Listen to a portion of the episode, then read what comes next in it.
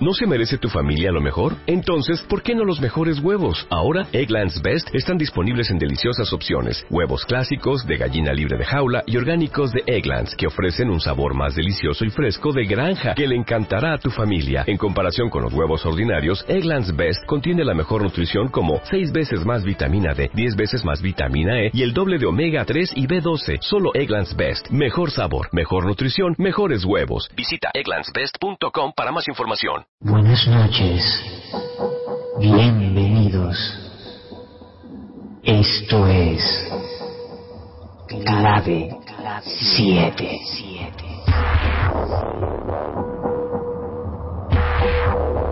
¿Quieres saber qué son los ovnis? en el cielo.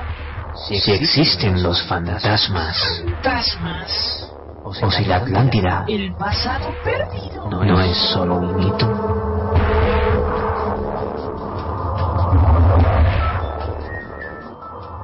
¿Te atreverías a pasar la noche en una casa encantada? ¿Te atreverías? ¿A viajar a las antípodas? ¿A la caza del Yeti? ¿O a adentrarte en profundas grutas en busca de intraterrestres?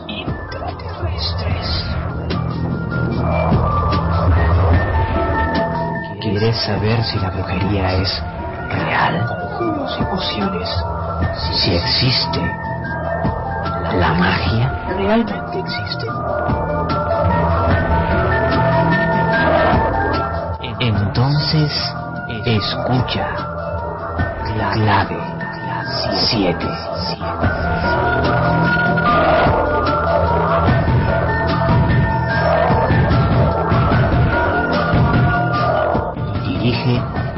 Fernando Álvarez. Presenta Sociedad Atlántica de Investigaciones Parapsicológicas Clave, clave 7.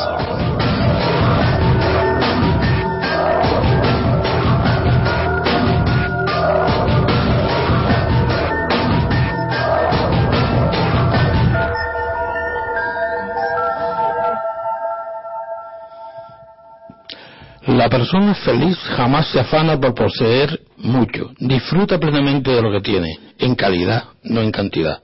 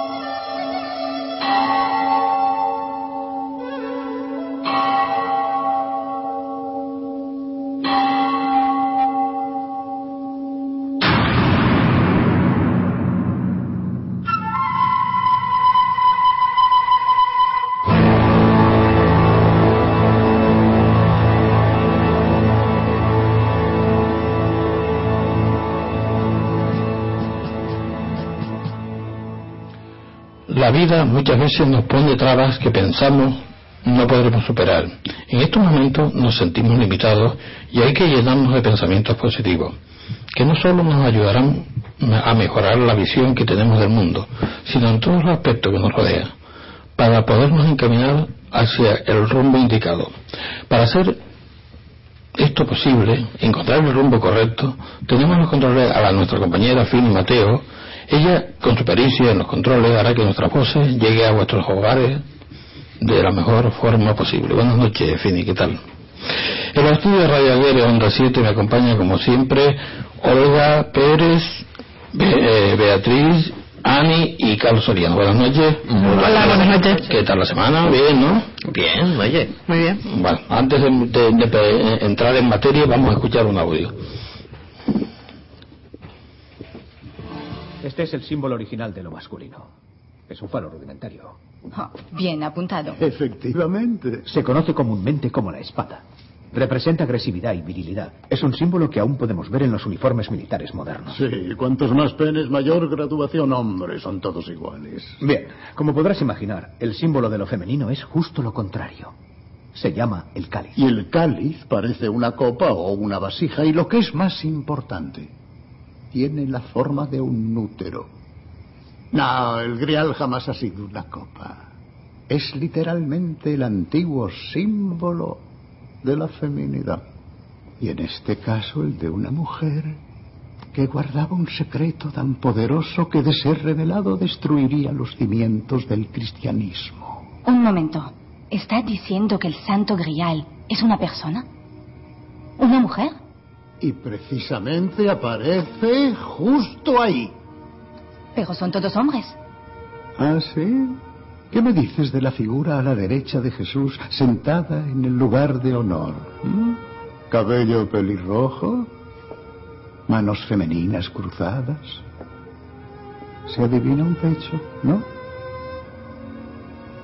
Incroyable. Tout à fait.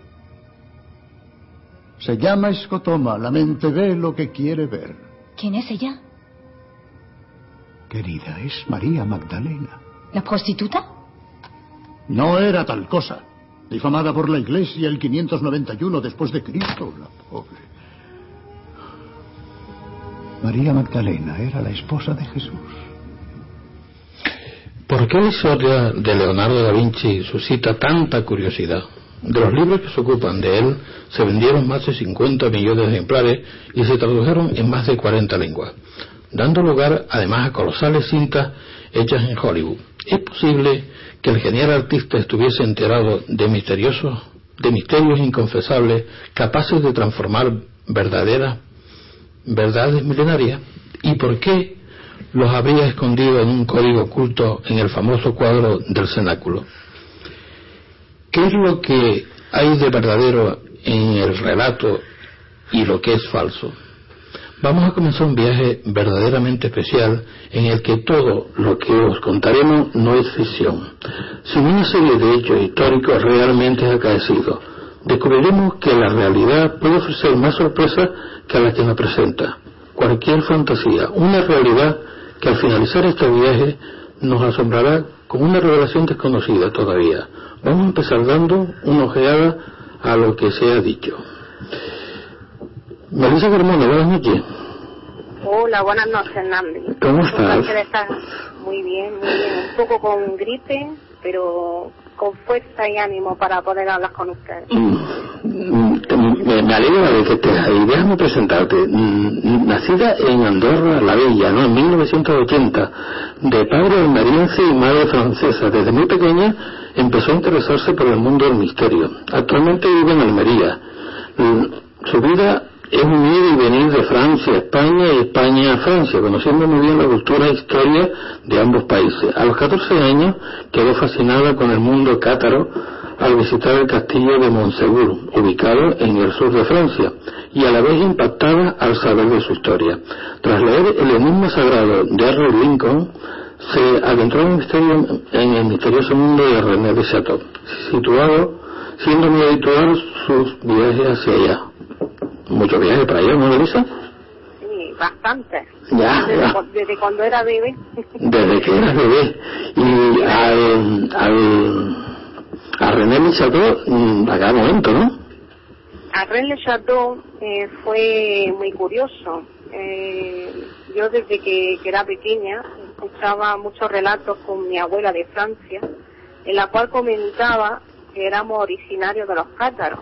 Entonces ella me hizo conocer, porque está muy cerquita del, de la del castillo de Montsegur, que es un castillo cátaro. Sí. Entonces, desde que estuve yo en este castillo, lo visité y demás, siempre me vino la curiosidad de investigar mis orígenes. Esto eh, llegó también eh, con el tiempo en mis manos el libro de, de Henry Lincoln, El Enigma Sagrado, con el cual eh, empecé a investigar sobre el tema de Reino Chateau, que estaba también muy cerquita de donde viven toda mi familia de Francia. Y de ahí pues ya empezó toda mi curiosidad y, empecé a investigar. Ujú. y, y para eso te has investigado bastante, ¿no? Porque has descubierto algunas cosillas. Aparte de que has hablado con muchos investigadores franceses sobre el tema, ¿no? Sobre todo, y sobre todo ingleses, Ujú. españoles y gente muy conocida, la verdad. Cuéntanos un poquitito que mm, las conclusiones que has sacado tú de, de toda esta historia. Pues conclusiones, eh, hay bastantes, hay bastantes conclusiones, pero sobre todo eh, mm, yo creo más que en este misterio que hay en el Reino Chateau va, va relacionado más con lo que es el misterio de Gerona, porque el origen de Rennes le Chateau se basa todo en tierras españolas y no francesas. Curioso, ¿no?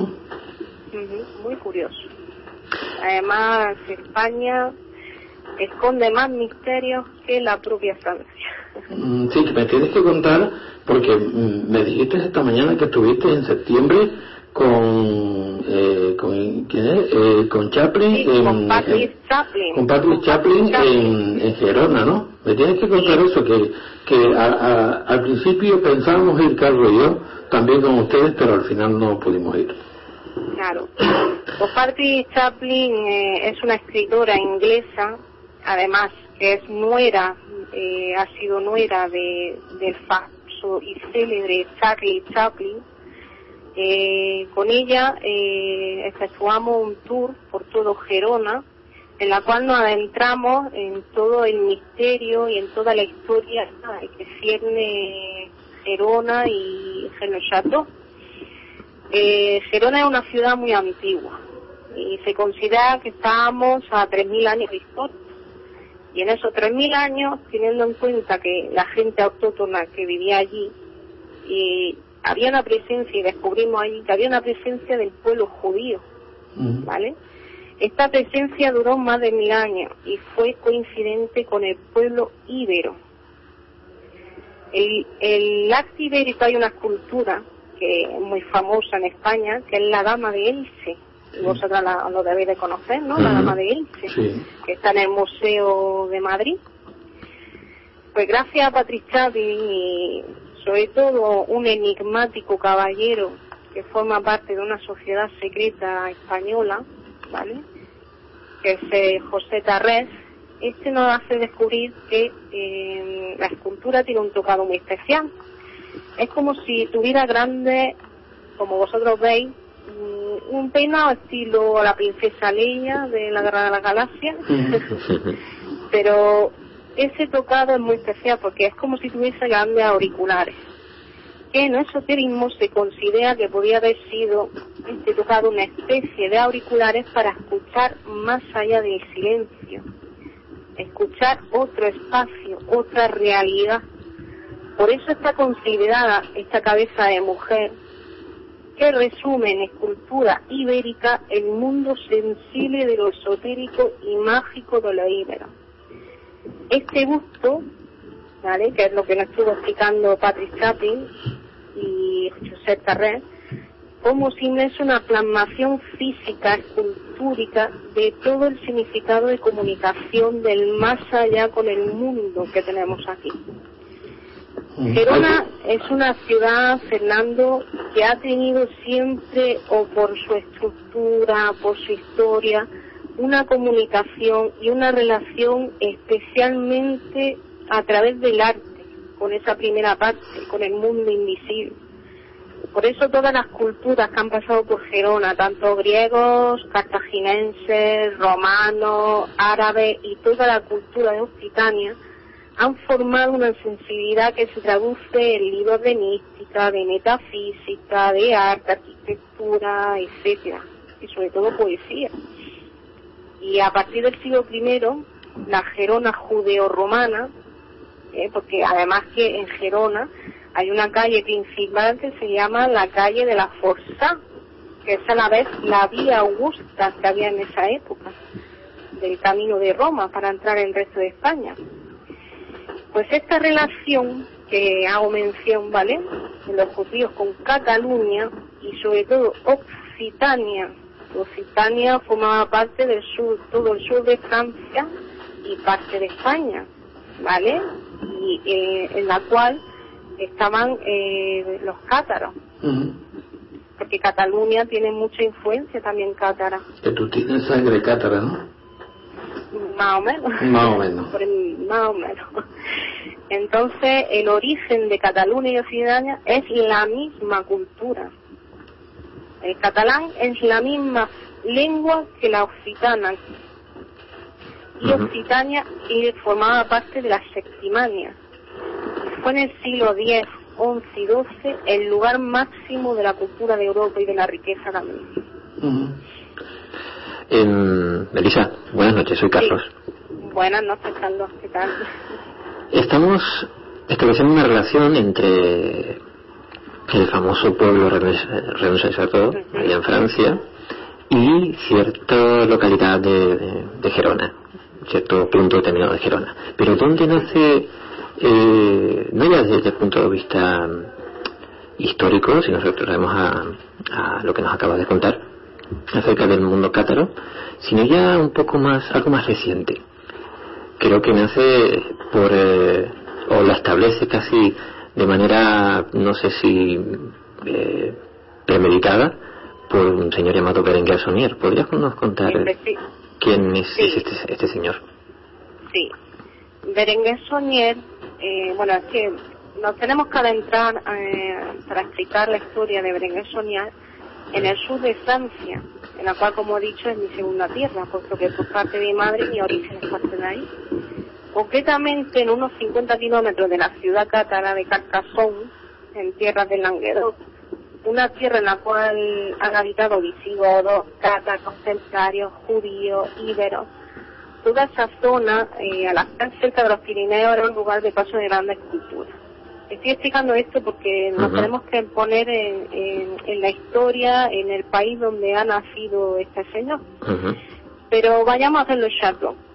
Saint Chateau es un pequeño pueblo situado en la cima de una colina, de unos 70 o 90 habitantes. Y a finales del siglo XIX llega un abad, el abad de Renges-Sonier, como se dice en francés. De este hombre enigmático se sigue hablando a día de hoy, tanto en películas, novelas muy conocidas como El Código da Vinci, documentales. Pero ¿por qué? ¿Por qué se habla tanto de Berenguer Sonier? Porque hizo cosas extraordinarias. Y hablamos de un tesoro. Pero pienso por mis investigaciones que lo de Rennes se trata de algo más extraordinario, de algo que muchas culturas antiguas sabían de ese secreto. Y que se está dando a conocer poco a poco. Como comentaba anteriormente, a finales del siglo XIX, Berenguer Sonier, un humilde párroco que no tenía ni para comer porque era pobre, se hizo conocer por unos grandes descubrimientos. Hoy en día se conocen algo de esos descubrimientos, pero no todos. Lo extraño del caso es que este cura, de la noche a la mañana, amasó una gran fortuna. ¿De dónde sacaba ese dinero si era pobre? esa es la pregunta clave Gastaba, pero es que gastaba suma importante de dinero. Sí, algunos incluso, algunos he oído que algunos incluso han llegado a calcularlo, de, bueno, de lo que sería el, el cambio al euro actual del franco de entonces, y hablan de millonada. Pues sí. Bueno, mm, no lo podemos comparar con el un dangarín, Sí, evidentemente. pero se, se cree que al restaurar de la nada la iglesia visicódica llamada Santa María Magdalena, Ujú. ¿vale? que curiosamente, si os fijáis, en- si visitáis el Chateau, esa iglesia, eh, el nombre está escrito en español. Sí, cierto. Eh, algún día lo visitaré, lo visitaré contigo, ya, ya habíamos quedado. Sí, Mira, Pero- mm, hay una cosa pero que me, este- Ujú. me perdona que te moleste, pero hay una cosa que, me, que a mí me, me intriga bastante. Cuando llegas allí, encuentras eh, una inscripción. Este lugar es terrible. Sí. Pues Eso- quería llegar más tarde. Eh, Vale. Tú sigue, tú sigue. Sí, lo de lo de María Magdalena os tenéis que quedar con eso de que está en español, porque de ahí eh, se basa también el tema de Gerona y ahí se ve algo que coincide con el tema de Gerona, ¿de acuerdo? En esta iglesia, Sonier, al levantar eh, una losa debajo del altar, al estar restaurando la iglesia, encontró un pilar visigótico de madera. Estaba hueco por dentro. Y halló unos cuatro manuscritos, que algunos de ellos, dos de ellos, databan del año 1244 y 1644. Ujú. Dos de ellos ¿eh? con pasajes de la Biblia, es muy misterioso. Ajá. Y los otros dos se describía la descendencia de los reyes merovingios. Ujú. Sabes que los reyes merovingios eh, procedían de Alemania. ¿vale? Y sobre todo podían hablar de Dagoberto II. Esto pudo suscitar un gran interés para la dinastía europea, para saber sus orígenes. Y también podían haber hecho tambalear a la Iglesia Católica. Los dos, manu- los dos manuscritos antes mencionados eh, fueron escritos por otro párroco, que de él no se habla mucho, anterior a Sonier, Sí, el... que era, que era Antoine Bigot, Ajá. que fue el confesor eh, de, de una marquesa que vivía en un castillo muy cercano a la iglesia de Rennes de Château, cuya marquesa se llamaba Marie de Hautpoul de Blanchefort, ¿eh? Que era descendiente del gran maestre templario de Juan de Blanchefort. Por tanto, ya estamos añadiendo la hipótesis de que esos manuscritos podían venir de los templarios. ¿vale?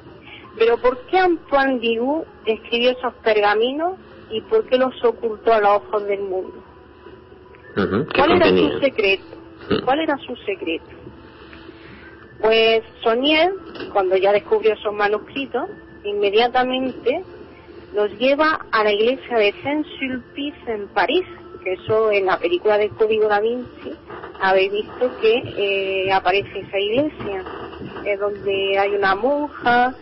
eh, Cierto, que están, y- eh, aparece un personaje que es el muy misterioso, que es una especie de monje albino, buscando sí, un... pertenece del Opus Dei. Exactamente, sí. y asesina A la monja. una monja. Pues en esa iglesia de Saint Sulpice y eh, mientras él trae esos pergaminos hacia estos personajes que no se mencionan y mientras estaban examinando esos documentos, Sonier fue, introdu- y fue introducido al esoterismo y a una sociedad secreta. Hay muchas sociedades secretas que aparecen en este tema de Henry Chateau. Eh, se ha mencionado mucho el Triorato de Sion, los Rosacruces, los masones. Siempre en este tema aparecen muchas sociedades, muchas sectas, ¿vale? Pues entre que Sonia ha introducido a esa sociedad secreta, que no sabemos cuál es en ese momento, en su regreso de París, eh, Sonia continuó la restauración de la iglesia, añadiendo un sinfín de símbolos iniciáticos. Incluso un Vale. famoso demonio que aparece casi a la entrada. El famoso demonio Asmo- llamado Asmodeo, Asmodeo. Asmodeo, el, sí. el guardián de los tesoros. Ujú. Pero ¿por qué es una iglesia y demonio? No lo entiendo.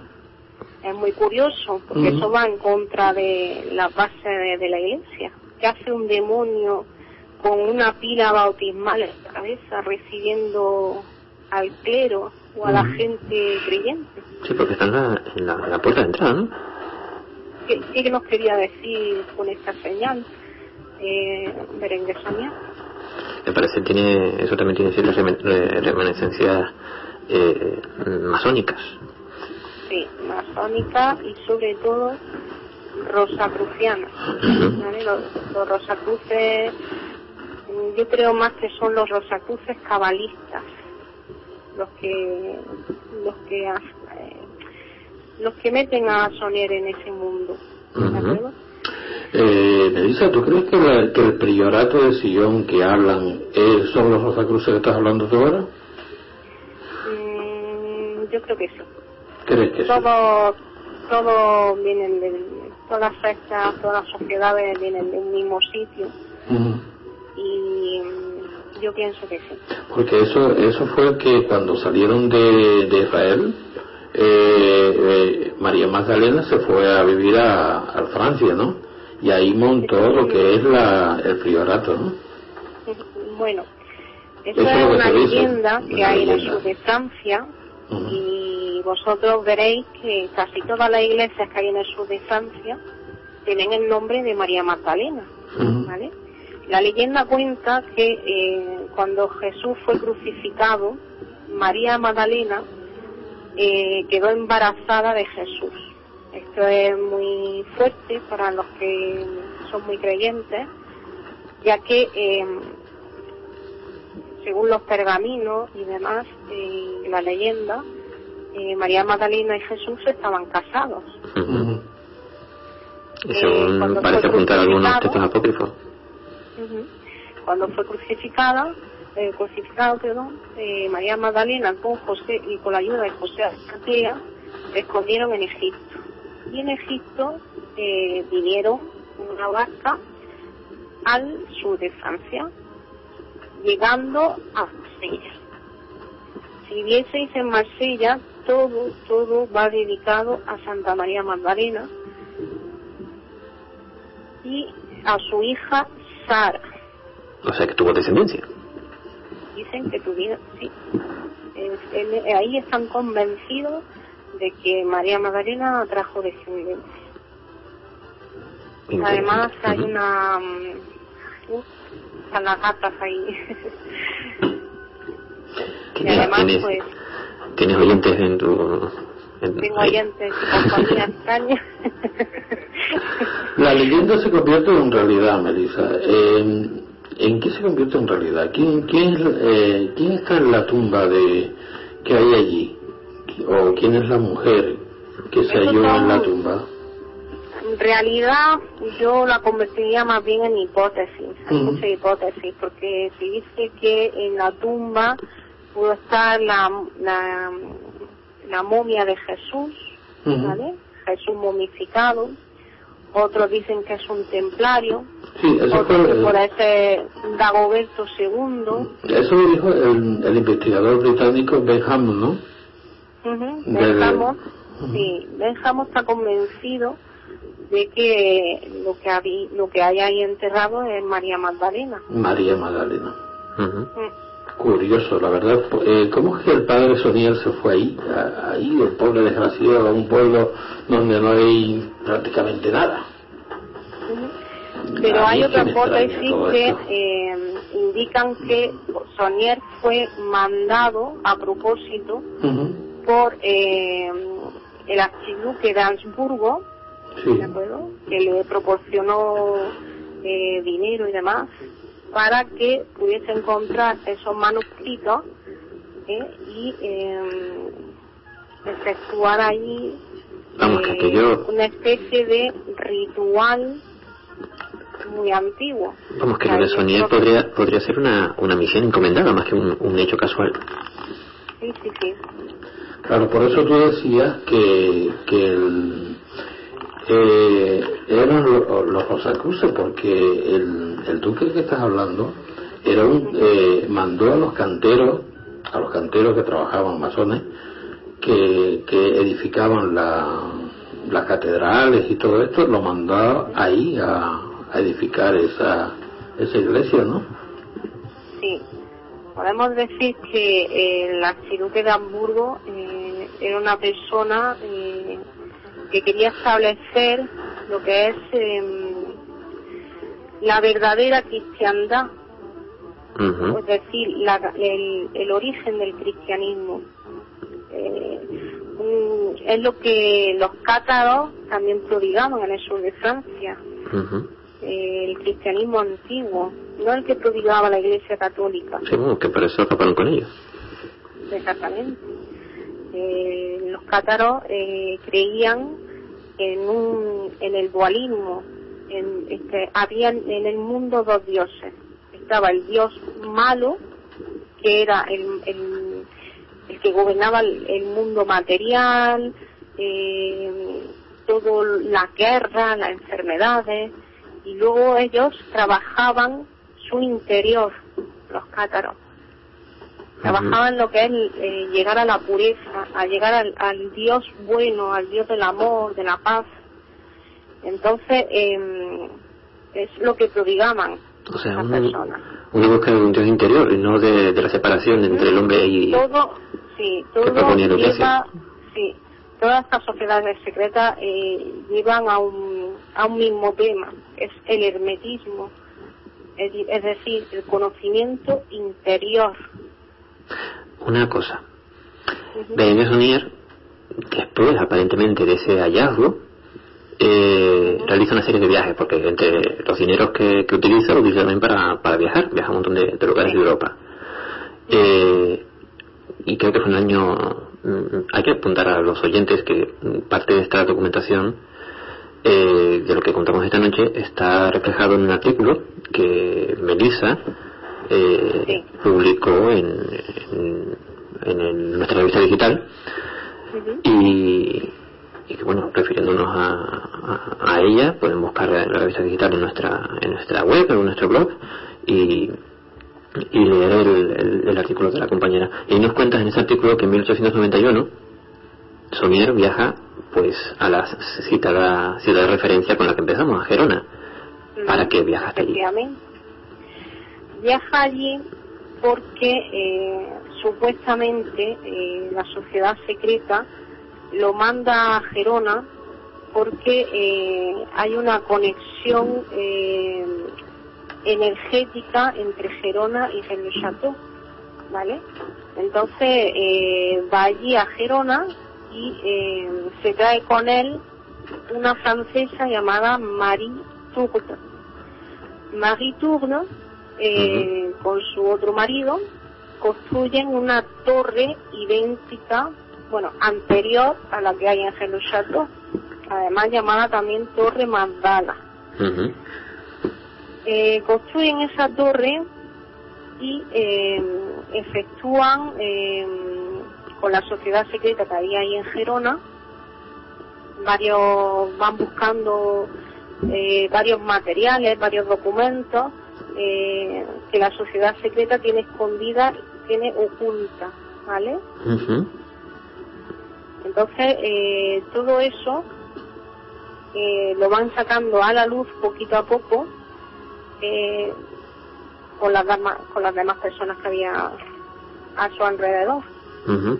O sea que fue, entre otras cuestiones, para ampliar documentación. Exacto. Porque luego volvió y empezó con las grandes... volvió, volvió al sur de Francia y en el sur de Francia viendo que eh, la torre que habían construido en Gerona de Marie había salido perfecta él construyó otra torre idéntica a la que hay en Gerona era como es como todo una iniciación todo tiene simbología ¿de acuerdo? es como si estuviesen haciendo un tablero de ajedrez Eh, la torre de Rennes Chateau eh, simboliza la torre negativa la torre material la, la, la visible y la torre de Gerona que al tiempo fue destruida y no se sabe el por qué es Ujú. como la, la torre sutil, la, la de la espiritualidad, la sutileza, ¿de acuerdo? O sea, ah, claro, o sea, lo que él buscaba era crear un contrapunto. Por eso puso a ese demonio como en la puerta de entrada, Modeo. O sea, lo que estaba buscando era, ujú. era el, el equilibrio de esa... de, de Pero es muy ese... curioso porque el, el demonio Asmodeo, ¿vale? Eh, como sostiene la pila bautismal, si tú entras en la iglesia, se ve que está con la pila bautismal y encima de Asmodeo hay cuatro arcángeles mirando en varias direcciones, norte, sur, este y oeste. Esto simbólicamente, y tras una larga investigación que hemos hecho con Patrick Chaplin, que nos comentó, que hacía referencia a la palabra Sion, ¿vale? Y Sion, si lo descifra, la S, ¿vale? Porque todo tiene también simbología cabalística. Ujú. Significa Set, Isis, Osiris y Nesis. O sea, eso viene de Egipto. exacto. Pero la figura de Amodeo también dirige su mirada hacia la figura que tiene enfrente, que es la de Jesús, como si fuese simbólicamente una partida de ajedrez, como yo he comentado. Además, el suelo de la iglesia, si lo miráis, parece un tablero de ajedrez. Y Amodeo representa la torre negativa. Siempre vamos con lo mismo. La oscura, lo material. Y Jesús representa la torre de lo invisible, la conexión directa con Dios. Pero según vosotros, ¿quién juega la ficha más importante en, esta, en este tablero? ¿Quién es la ficha más importante en el ajedrez? Mm, ¿Qué me podéis decir? a ver si acierto. María Magdalena podría ser. Exactamente, María Magdalena. ¿Y por qué? Porque representa como la figura de la reina en el ajedrez. ¿Y qué sostiene María Magdalena en la mano? El Santo Grial. Según las investigaciones con Patrick Chaplin, el Santo Grial es como una llave para el verdadero conocimiento. Nos dirige, el Grial nos dirige al conocimiento de nuestro interior. Ajá. Melissa, mm, aparte de todas estas eh, historias que más o menos mm, la mayoría eh, está escrito y la mayoría está contado, eh, mm, quiero que me des tu impresión, porque tú has ido ya 15, 20, 30 veces allí a buscar, eh, te has puesto de rodillas buscando cosillas y, y ¿qué has encontrado? ¿Qué, ¿Qué impresión te ha dado aquello? Cuando llegas allí, ¿qué te encuentras? Pues lo que hay, cuando tú llegas allí, Dame tú lo que, lo, lo que es. Sí. mm, Olvídate de la historia. Olvídate de la Cuando historia. Cuando tú llegas y a la puerta de la iglesia y ves a ese demonio, ¿qué impresión te da? Hombre, cuando tú ves el demonio ahí recibiéndote en la iglesia, pues la verdad que dices, ¿dónde me estoy metiendo? ¿Esto qué es? dice en la puerta, et lo pusiste, o terrible lo pusiste. Este lugar es terrible. Ahí está. Pero Y es la una iglesia, ¿eh? Y es una iglesia, Y es una iglesia, sí. claro. Sí, que tú te además- empiezas a dar vueltas para todos lados y dices, ¿y esto qué es? ¿Dónde me he metido? la verdad que sí. Pero mm, hay buena energía. Yo Hay creo buena energía. Yo creo mucho en, en la energía de la tierra y yo pienso que es una, una tierra en la cual mm, se hace trabajar eh, mucho el interior de uno mismo. Ya. Pero cuando llegas a la pila y te ves que está Sí. mm, precedida o custodiada por Asmodeo, el demonio, eh, ¿no te da mm, eh, meter la manita ahí en un, rollito ahí? Oh, mucho yo, yo, hombre, no me da. Yo voy a tocar a Eh, esto por aquí, Además con un ojo mirando para un lado y el otro mirando por si para otro. acaso se me, me, me mire haga algo, ¿eh? Encima el pobre Pedro es trábico. La ves, verdad- la verdad que no lo me favorece mucho. resulta un poco un demonio muy gracioso. Es gracioso. A mí me, me hubiese gustado verte cuando le ves la cara a, a, a aquel demonio y ¿esto qué es? Además que la sentencia, la sentencia que pone, que pone en la entrada tampoco, tampoco que sea muy es, alentadora. es muy terrible, es terrible, ¿no? Madre mía, ¿qué hago yo aquí metido? Oye, Melissa, tú has nombrado en varias ocasiones aquí en la noche a Patrice Chaplin, a, quien le enviamos un saludo, que también ha colaborado con nuestra revista. Con... Y además os estará escuchando esta noche. Eso espero. está Un saludo para ella. Pues le enviamos un saludo. Eh, en un artículo muy interesante que ella publicó hace referencia a, a una experiencia muy curiosa que ella tuvo eh, en su vida. Es más, eh, refleja parte porque es un epílogo de su, de su novela, una novela autobiográfica, en la que cuenta cómo eh, cuando viajó, cuando tenía 15 años, a Gerona, conoció a un señor que también nombraste, un tal José Tarrés. Sí. ¿Quién Pues es ese señor? José Tarrés, sí. José Tarrés es un hombre muy enigmático que no he tenido la ocasión de conocer, y no, pero he podido hablar con él por teléfono, ¿vale? José Tarrés eh, pertenecía y sigue perteneciendo a una sociedad secreta que hay en Gerona eh, una sociedad en la que estuvo Sonier, en la que estuvo Salvador Dalí, Humberto Eco, entre otros. Eh, Patrice eh, va descubriendo con, con Tarret, porque en su novela, eh, The City of Secrets, La ciudad de los secretos, ella es un libro autobiográfico de ella, ¿vale? Entonces eh, comenta cómo conoce a Tarrés, cómo se enamoran los dos y cómo este eh, va, mm, la va metiendo dentro de, de- de los secretos de la sociedad. Entonces Tarrés le comenta de que detrás de la catedral de Gerona hay un jardín con una torre, que es la torre que yo comentaba anteriormente llamada por casualidad la Torre Magdala. Y era exactamente igual a la de Rennes Chateau, en la cual vivía la francesa María Turque, que era amiga íntima de Sonier. Eh, Marie se casteaba con Sonier. Y en el libro vemos, porque Patrice plasma en su libro todas, porque mm, Patrice habla con pruebas, con pruebas materiales Y de todo lo, lo que ha, claro. Entonces se confirma como pa- eh, María eh, hablaba, se carteaba con eh, dicho párroco. O sea, más claro que, Eh, que la conexión que, que, que existe entre Gerona y, O sea, y Rennes hay es- tra- sí. Además que están las pruebas materiales. Y tú vas a Gerona, entras en la zona del barrio judío de Gerona, entras en alguna de las tiendas donde venden libros, tú preguntas por la historia de Patrick Chaplin, que la conocen desde que tenía 15 años, y te van a hablar de ella y de su vida de Josep Tarrés. O sea que hasta los del pueblo, bueno, de la ciudad, perdona, saben de este tema.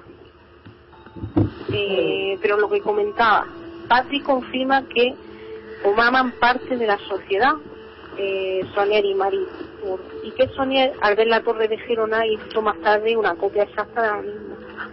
Esto, cuando yo estuve hablando con Patrick, me impactó bastante, ¿vale? Entonces, eh, tuve suerte y con mi marido y tal, nos hicimos un, to- un tour, ¿vale?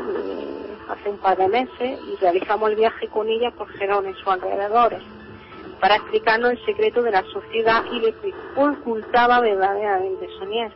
En ese artículo que más tarde hice, ¿vale? Con ella, cuando llegamos a Gerona, eh, Patrice nos reunió con un grupo y con ella, ¿vale? Y allí nos relató cómo conoció a Tarrés y cómo este le enseñó los entresijos de la sociedad, que a día de hoy sigue vigente. Y no sabemos en España que en esa sociedad hay gente muy importante, políticos españoles muy conocidos, en la cual no puedo decir los nombres, ¿vale? No, no, no, Abogados. no curas, hay masones, banqueros, empresarios franceses y alguien muy importante en la sociedad española que me quedé pasmada al saber su nombre. Eh, en la época en que Patrick conoció a José Tarrés, este era el custodio de la sociedad. Por tanto, tenía una posición muy importante que había existido durante cientos de años, porque es una sociedad muy antigua. Él eh, tenía una gran responsabilidad porque custodiar un secreto tan grande mm, era para tener una buena responsabilidad. Es, mm, pero lo que Patrick me llegó a comentar y lo que pude aprender de ese viaje es que esa sociedad poseían unos manuscritos de la Edad Media en el que se mencionaban unas prácticas secretas y unos rituales conocidas desde hace miles de años, sobre todo por el antiguo Egipto y por los cabalistas judíos. La verdad que es muy curioso, Melissa. Mira, aquí hay una compañera que quiere eh, comentarte algo, preguntarte algo. Hola Melissa, soy Ana Buenas noches, cariño. Hola, buenas te- noches. Te, estaba- te estamos escuchando y la verdad que estás poniendo una pasión. Es muy interesante todo lo que estás diciendo. Que, que creo que en una hora más yo creo que no, no, no nos llegaría para todo lo que sabes. Eh, La verdad. Exacto, cariño. Eh, mm, volviendo a, lo- a la pasión, en lo que estás relatándonos esta noche, eh, a mí me gustaría saber algo de ti. Eh, ¿De dónde te viene esta pasión tan grande para eh, adentrarte en esos caminos tan tan maravillosos de los cuales nos, nos estás contando? Cuéntame un, un poquito de, de dónde te viene todo eso. Pues eso yo creo que, que viene de una búsqueda eh, que voy haciendo desde que era joven, bueno joven, todavía sigo siendo joven. No, no, no, no, verdad, pero tienes una voz muy, muy de jovencita, como de, de 30 y poquito para abajo. sí, sí. Pero yo, eh, yo creo que viene desde, es una búsqueda interior, la verdad, de conocer la verdad, de conocer, de, bus- de buscar lo que, lo que es lo- la verdadera vida, ¿me entiendes? Es como, yo es que soy más bien espiritual, me gusta conocer la verdad por mí misma, por eso hago estos viajes. Yo no me creo lo que me dicen las personas, ¿vale? Yo cuando me explican algo, a mí me gusta ir en ese lugar e investigar por mí misma si es real o no es real. Y siempre mm, he viajado en los lugares que, que me han fascinado. Y ahora porque económicamente no estamos bien. Bueno, sí, sí, de eso podemos hablar todo. con esta crisis, pero yo aconsejaría a la gente, a todo el mundo, que eh, no hay que tener la mente cerrada. Eh, es decir, hay que ser siempre de mente abierta. Y para aprender, viajando se aprende mucho. Por supuesto. ¿Entendéis? Melissa, mm, tengo que da- darte las gracias porque mm, nos ha dado un relato impresionante. Has puesto, como dice la compañera, una pasión frenética porque nos has puesto a ti en tensión aquí. Eh, tienes que contarnos muchas cosas. Sí, porque todavía esto es... Es muy largo de contar, no con una hora, sino con, con muchas más. Eh, yo te emplazo para, para otro día, ya, ya te llamaremos entonces para que nos sigas contando muchas historias. estaré encantada. No, encantados estamos nosotros, familia, porque mm, ustedes son para mí mi familia. Tanto tu marido como tú, eh, yo los quiero muchísimo. Un saludo a Fernando, que lo tienes por ahí al lado. Un saludo, Fernando. Mm, Bueno, no se ha querido meter, poner, no sé por qué. Saludos, Carlos, ¿cómo estamos? Muy buenas noches. Don Fernando, ¿cómo está usted, tocayo? Pues estoy escuchando la conversación y la verdad que mi mujer me está dejando sorprendido. Es una gente de sabiduría y vosotros también, la verdad. La verdad que increíble. Un día nos tienes que contar a- algunas cositas que tú sabes también. Pues sí. Porque yo sé que tú sabes mucho. La verdad que sí, tendremos tendremos que hacer el esfuerzo necesario para... No, el esfuerzo, no, tú. Oye, también es cierto que ahí es una, es una hora Tenemos, más y un poquito tarde. a, lo digo a Carlos y a, y a Nandi, a todo el equipo, tenemos pendiente algo en Jaén. Sí. Ajá, vale. Sí, sí, se apuntará Ya, ya, lo comenté, es cuestión de hacer varios contactos, hablar con, con quien tú ya sabes. Sí. Bueno, tendremos que desplazarnos hacia allí. Eso, eso me gustaría de verdad. Proyectos y proyectos. Sí, eso, eso está en la agenda, Fernando. Yo, mm, sí, sí, está en la agenda. eh, en cualquier momento, eh, cuando tengamos algo de dinero, mujer acerca del capital y eso. nos, nos acercaremos por allí y ya nos guiarás tú. Pues yo les doy las gracias a ustedes, familia. Te doy las gracias, Fernando, le doy las gracias a Melissa, a mi familia de, de ahí de la península y ha sido un placer. Sí, igualmente, aquí esperaremos en Almería, en Andalucía, con los brazos abiertos. Y ya, sabes- ya te lo dije, que tenéis vuestra casa aquí cuando queráis. Un abrazo. Un, un abrazo, mi niño, muchas gracias a los dos. A, a vosotros. Bueno, Adiós, buenas noches. ah, buenas noches, hasta luego. Bueno, ahora hacemos un descansito para publicidad y enseguida estamos con ustedes.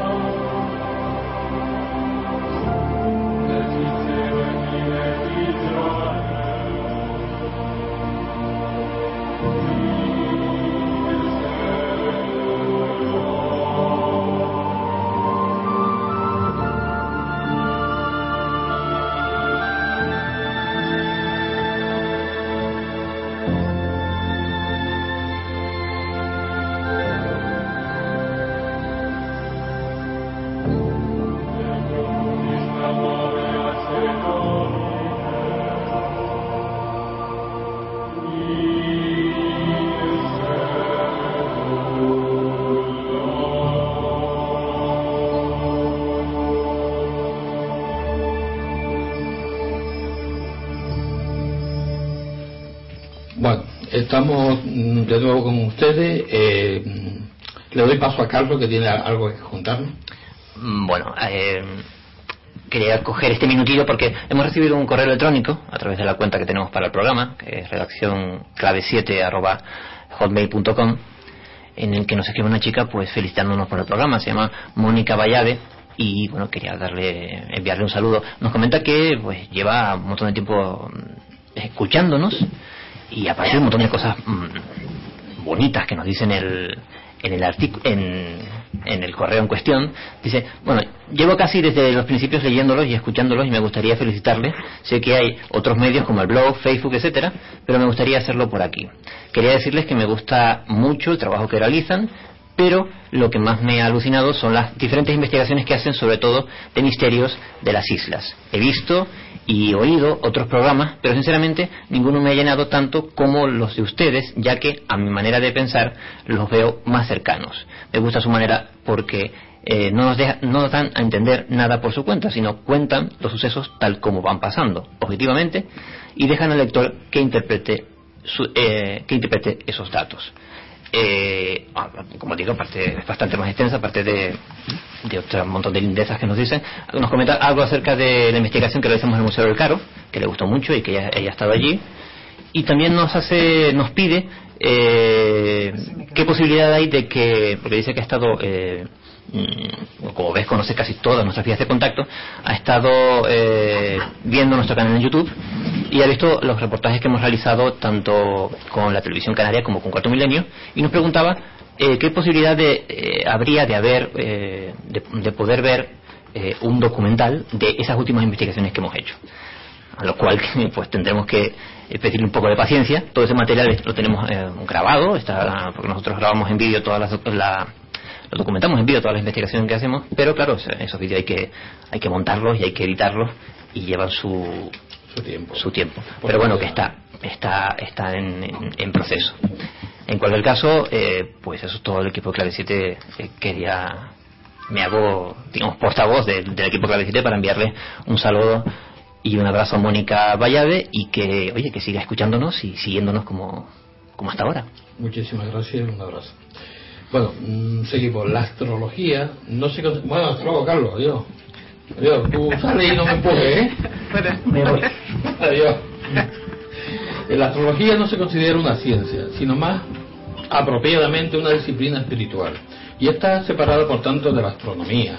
El estudio científico de los cielos, para muchos astrónomos, la aparente relación que según ellos existe entre los cuerpos celestes y los sucesos que ocurren en la Tierra no tienen por qué ser casual, causal, ni siquiera científica. Aunque hay astrónomos que intentan que la astrología parezca tener base científica.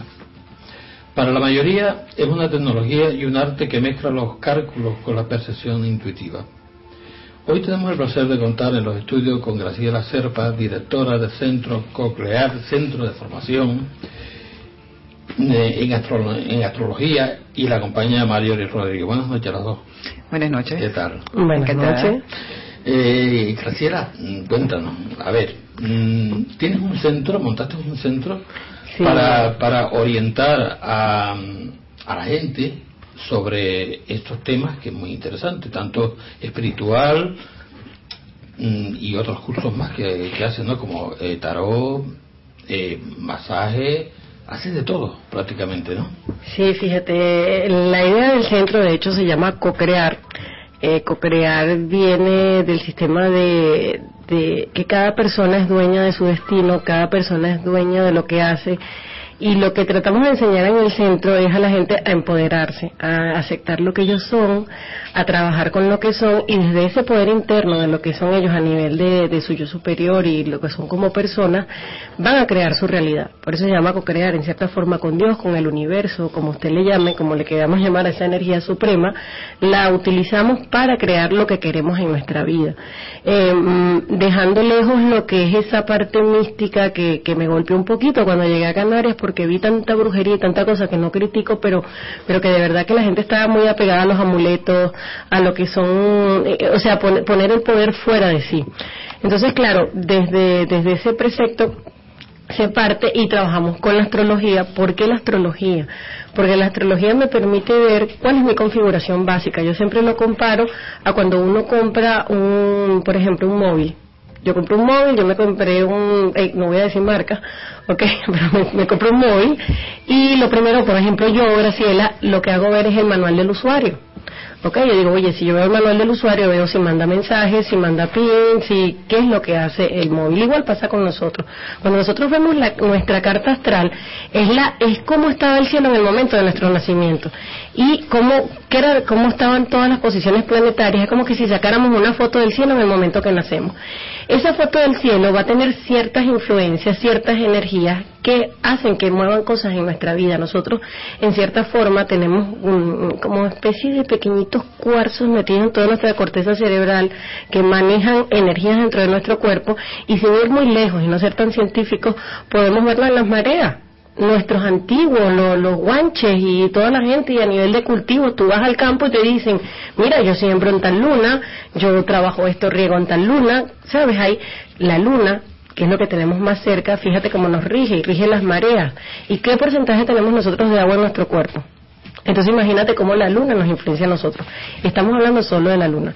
Porque ¿qué pasa? Esto va mucho más allá, es un sistema de sincronicidad, es como una, un gran engranaje y de hecho dentro de nosotros hay también un microcosmos. Entonces como es arriba, es abajo. Y eso es lo que estudia la astrología, la comparación de verdad de cómo la- eh, el comportamiento celeste, cómo se mueve todo ese cielo, se compara a cómo se mueve ese cielo que soy yo o ese cielo que eres tú. Cada uno somos un universo y somos y, y- nos comportamos muy parecidos y eso es lo que hacemos los astrólogos, comparar los movimientos planetarios y llevarlos al mismo sitio a la vida de nosotros. ¿Ok? Eso, ¿cómo nos trabaja? Bueno, si, si te digo que es un manual del usuario, ¿qué pasa? Yo te puedo decir, mira, tú te comportas de cierta forma, ¿verdad? Tú, entonces, claro, tú vas a tener tendencia a te vas a emocionar de una forma, por ejemplo, la luna en astrología significa nuestras emociones, qué es lo que nos agrada, cómo nos gusta que nos hagan esos cariñitos, pero al mismo tiempo es la madre, cómo la madre nos dio esa crianza, cómo, entonces claro, eh, imagínate lo interesante para un psicólogo de tener una carta astral, si yo tengo tu manual de usuario voy a lo mismo, porque sé lo que puedo hacer contigo, lo que puedo sacar de ti, cuáles son tus bondades, cuáles son tus determina mm, tus debilidades, porque no lo veo como cosas malas, sino como cosas, como cómo me trabajo yo. Entonces es súper interesante porque para mí yo trabajo un concepto que cuando uno no le da bien en la vida algo es porque uno como que se desvió de la misión de vida, de lo que uno tenía y lo que estaba marcado en esa carta. Yo, y también lo comparo cuando uno entra en un edificio y yo vivo en el piso 7 y a mí se me olvida y empiezo a tocar el piso 2, el piso 3 y le empiezo a tocar la puerta a todo el mundo y todo el mundo me da portazos y todo me sale mal. ¿Por qué? Porque no estoy en lo que yo soy. Y ahí es donde viene el trabajo del empoderamiento. ¿Cómo lo hacemos? Desde la astrología, desde la terapia de respuesta espiritual, desde el tarot, como lo trabajamos, pero un tarot de autoconocimiento, un tarot de crecimiento, no un tarot de fetichismo y decirme, mira, oye, te va a pasar esto y totalmente negativo y terminaste con tu pareja. No. Lo que se trata en Centro Cocrear es eso, con las diferentes técnicas, trabajamos las flores de Bach, trabajamos todo lo que es el Reiki, sanación holística, EFT, coaching, pero todo, todo, todas esas técnicas llevan a un solo sitio, a que te conozca, a que sepas quién eres. Ayer nos llegó, le comentaba a Mario, y me llegó una chica, pero muy triste, muy mal. Me decía, mis padres se están separando, yo creo que tú me vendas una piedra, porque nosotros tenemos piedras, tenemos cristales, tenemos cuadros, tenemos budas, tenemos todo lo que hay dentro del mundo místico. Si ves de repente un servilletero que tiene una estrella, la vas a ver en la tienda. Todo lo que, lo que, lo que tiene que ver con eso, ¿no? Hemos tratado de, de trabajar también esa parte. La chica me llega a la tienda y me dice, mira, yo quiero una piedra para que me mejore la vida porque mis padres se están separando, porque me va mal. Estaba cojeando, parecía una viejita. Yo digo, ya va, mi amor, espérate. La piedra no te va a solucionar tu vida. Lo que te va a solucionar tu vida es que tú cambies tu actitud. Mira, ¿cuál es la sorpresa hoy? Que esa niña llegó maquillada, espectacular.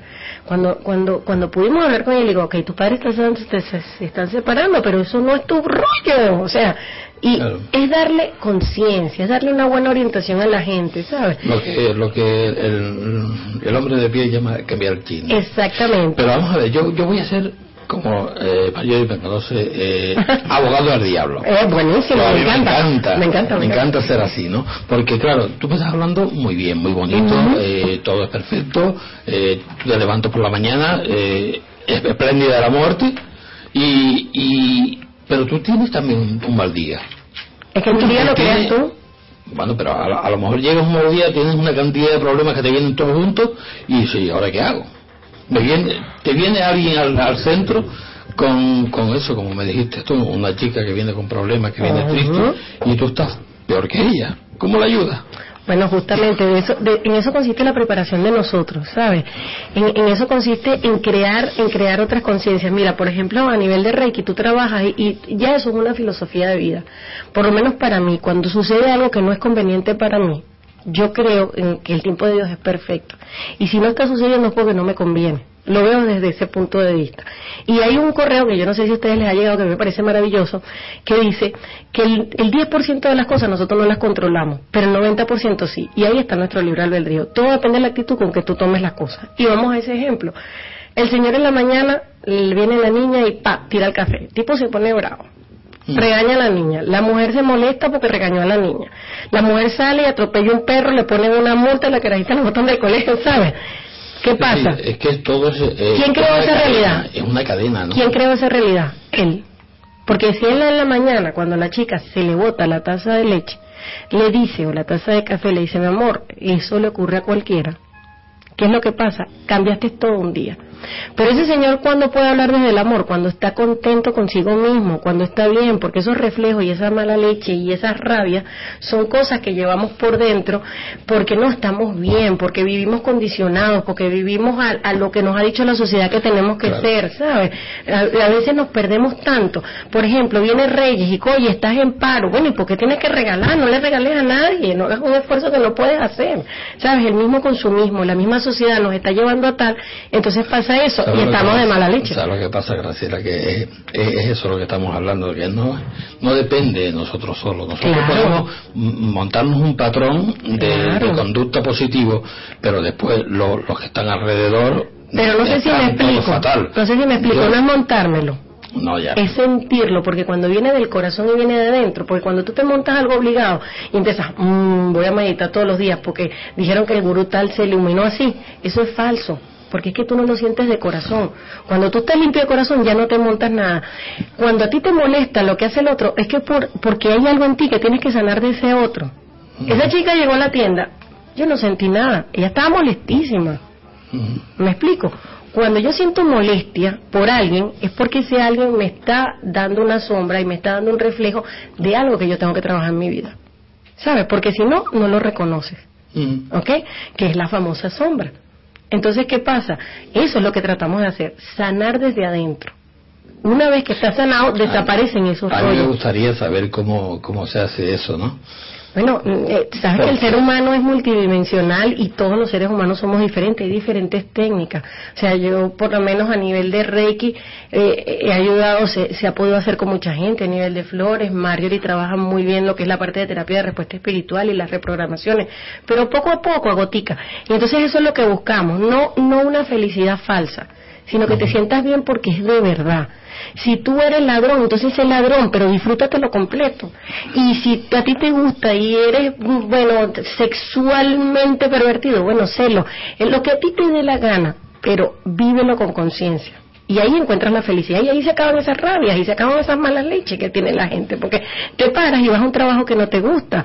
Y eso se da mucho aquí en España. La gente no hace las cosas por vocación, sino porque lo llamaron del INE, porque tenían suerte y lo metieron en una panadería. Pero es que no le gusta. Es que no había otra cosa. Eh, ¿Me explico? Sí. Sí, no, pero si yo te entiendo perfectamente. Lo que pasa es que, claro, es que es la sociedad la que te, te Claro. condiciona con el tema. Porque, Te claro, corta. Trecho. Por eso mismo, por- eso eh, le dije al- Haciendo todo tan bonito, tan bonito que vamos. Por eso te dije que yo quería ser abogado del, de- del diablo porque yo estoy Claro. contigo. Yo estoy contigo, sé que la, la, eh, la forma para, para poder ser feliz es la que tú estás, estás diciendo, pero claro, es que eh, la, la sociedad te condiciona. Entonces tú llegas a un momento en que es que date cuenta que tú te levantas por la mañana, como me dijiste, eh, te cabreas con, no sé, con el café se te cae, te cabreas con la niña, te cabreas con tu mujer o lo que sea, y cuando llegas a- a- al trabajo que intentas eh, meditar por, por el trayecto y dices, bueno, voy a relajarme, a ver qué tal. Y cuando llegas allí te tiene la carta de despido en la mesa y dices, a ver, a ver qué pasa, qué hago yo ahora. Claro, pero tú estás atrayendo esa realidad a tu vida porque te cabreaste desde que te paraste. Entonces, claro, ¿qué pasa? El, el hecho está, para mí como terapeuta, ¿por qué te cabreaste? Vamos a la causa raíz de ese cabreo. Vamos ahí, porque la sociedad puede decir N, la sociedad puede, y, y puede estar un hombre causándome lo que le dé la gana al lado. Yo decido si me conecto con esa energía o no. Ahí está, ahí está nuestra realidad. A nosotros nos puede pasar por alrededor lo que tú quieras, y ahí realmente cuando tú sientes que tú evolucionas. No, porque, porque la, la paz no está en una meditación, la paz está en, en la meditación constante, continua, cuando tú respiras, cuando tú sientes, te sientes bien, pero claro, es- estoy claro, es un trabajo. Claro. Es un trabajo, Un trabajo de tiempo. Porque lo primero que tú consigues cuando empiezas en ese trabajo, yo te digo, yo tengo un poco maridos que me, que me tienen rabia, porque cuando las mujeres llegan a consulta, que empiezan a quererse, que empiezan, mira, yo ahora no voy a hacer esto en la casa, porque bueno, me da la gana, vamos a dividir cosas. Empieza la rebeldía, empieza la cosa porque, claro, cuando tú eres esclavo de ciertas cosas a nivel de, de familia y de todo ese tipo de cosas, eh, eh, creaste una realidad y para tumbar todo eso, ahora tienes que empezar el camino. No estoy diciendo que es No es fácil, pero sí lo hay. Sí lo hay y yo lo vivo a diario. ¿Cómo no? Yo puedo dar una rabieta y me doy cuenta y me evalúo. Y Marjorie está, que yo le digo, amiga, yo quiero que tú veas, nos han llegado, por ejemplo, personas muy negativas al centro y de hecho se lo pregunté a mi amiga, amiga, yo quiero que tú me veas a esta mujer porque no quiero no quiero que sea un reflejo mío, una proyección mía. Lo veo algo muy negativo. ¿Sabes? Entonces lo trabajo, o no, amiga. Yo mira que yo hablo mucho. Mira, la idea, la idea está clarísima en lo que dice Graciela, porque nosotros venimos es a ser felices y la felicidad es un estado, no te lo va a dar nadie, es un estado interno, ¿vale? ¿Qué es lo que te reconforta o, o no? Ya es tu elección, son miles de probabilidades que tienes y tú eliges dentro de esa capacidad y de esa disposición de posibilidades. El concepto es lo que se tiene que cambiar, el criterio, el paradigma, el dogma, la creencia, ¿vale? En la medida que tú vas cambiando toda esa serie de condicionamientos, en esa misma medida tú vas tomando una, asumiendo una actitud totalmente distinta a la que en un pasado, hace dos días o hace tres días atrás, no, no lo captaste, llegó un momento que lo, lo reflexionaste, entraste en ti, te diste cuenta. Cuando te das cuenta de las cosas, partes de una realidad de con- tomar conciencia, ¿no? El darse cuenta, el darse cuenta es tomar conciencia. Entonces, mm, o sea, no lo veo complicado siempre y cuando tu elección sea el cambio. Y lo único que no cambia en esta vida es el mismo cambio. Constantemente, cada, cada paso que damos es un paso hacia el cambio, ¿vale? ¿Qué estamos buscando nosotros en el centro? Cada persona que llegue va a tener la elección de elegir dentro de sus posibilidades qué camino es el más fácil o el más sencillo para poder despertar su propia realidad, su propia conciencia dentro de esa realidad. No se está obligando absolutamente a nadie a que una que, que elija cuál es la terapia que tiene que hacerse, ¿no? Eh, si hay una orientación hacia dependiendo de lo que busca la persona, que debe este que se le, puede recomendar cualquiera una de las terapias, ¿no? Por ejemplo, la, la- la terapia que, que yo estoy trabajando allí es una terapia de respuesta espiritual que tengo años trabajando esa terapia. Es una terapia que va a, a justamente el archivo del inconsciente, donde se va a cambiar una programación que el alma eligió al momento de encarnar.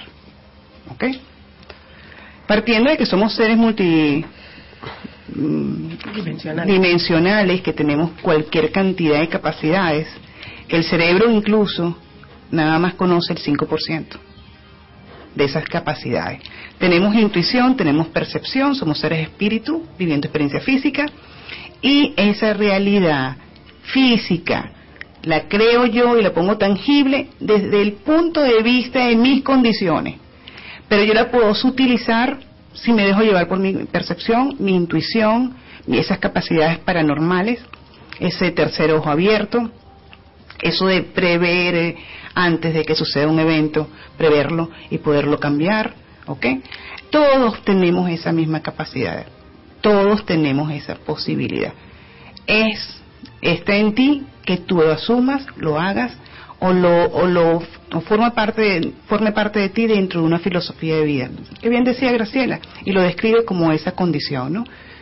Si tú cambias de filosofía de vida, cambias de actitud ante la, ante la vida, tú no vas a luchar contra un status quo, tú no vas a luchar contra un sistema, porque eso es una rebeldía natural, eh, que la tenemos desde que estábamos en la conciencia de paraíso de Adán y Eva, de esos muchos Adanes y muchas Evas que hemos sido, ¿no?